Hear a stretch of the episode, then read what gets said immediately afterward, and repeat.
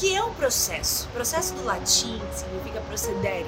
É um termo que indica a ação de avançar, ir para frente. E é um conjunto sequencial e particular de várias ações com um objetivo comum. Um processo pode ter os mais variados propósitos, mas quando falamos dos processos de Deus, saiba que todo o processo dele tem um objetivo comum e inabalável: estabelecer em sua vida o propósito celestial.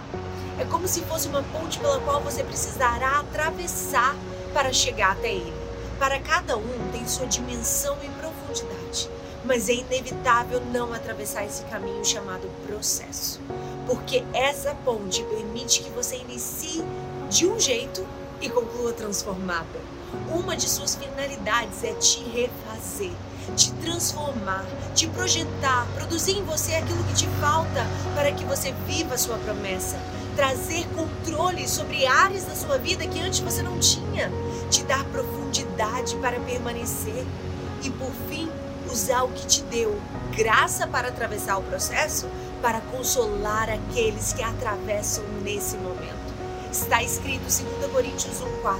Ele nos encoraja em todas as nossas aflições, para que com o encorajamento que recebemos de Deus, possamos encorajar outros quando eles passarem por aflições. Deus não trabalha com atalhos, ele trabalha com processos.